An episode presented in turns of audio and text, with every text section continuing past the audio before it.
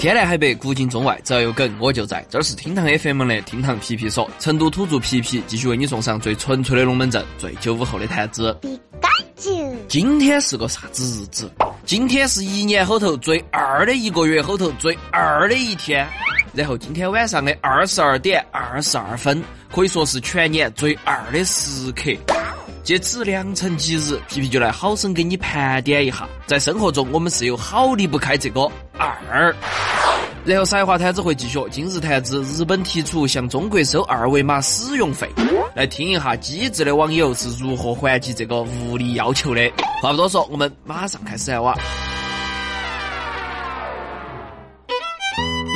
说到二这个数字啊，在恋爱密码的年代，二绝对算是撑起半壁江山的功臣。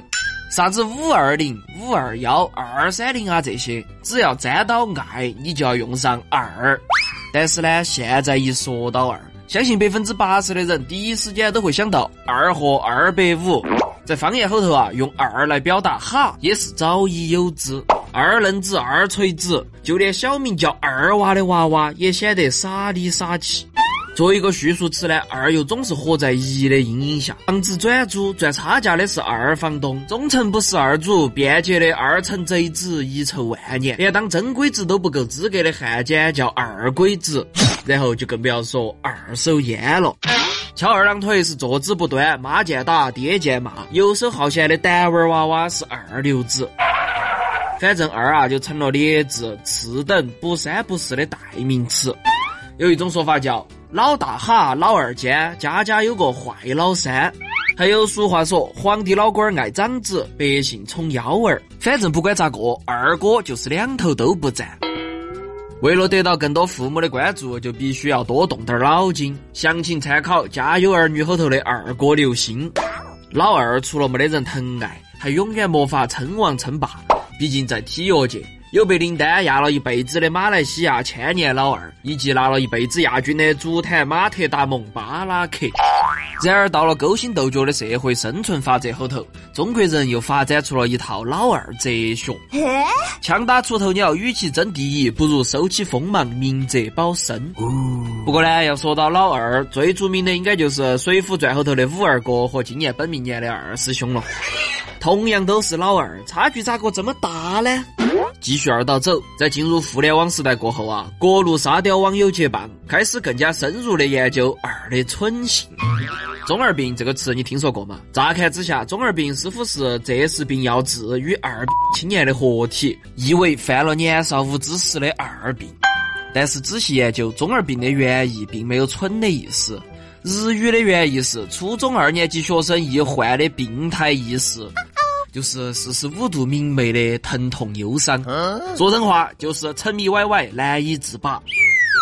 所以说呢，中二病指的是年纪，而不是犯二病，更不是二次元。但是不管咋个说，中二病客观上也是为二和傻气的捆绑传播推波助澜了。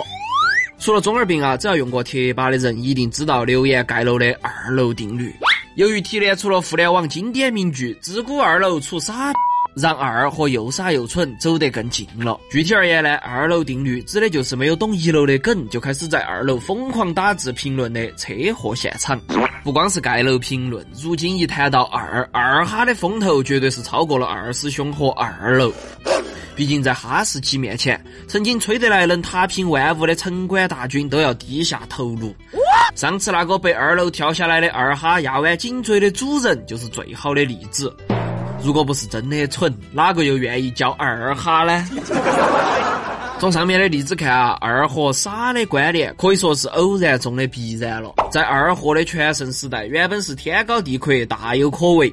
二月二十二号，差点就被联合国定义为世界二日。Too Good 也几乎能像 And Oil 一样出海成功，再入牛津词典。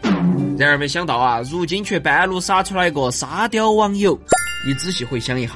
是不是所有适用于二货的语境现在都被沙雕代替了呢？全军出击！不过啊，就从词源上来说，如今的沙雕网友和几年前流行的二青年原本就是天生一对，很二很光芒。我是沙雕，我快乐。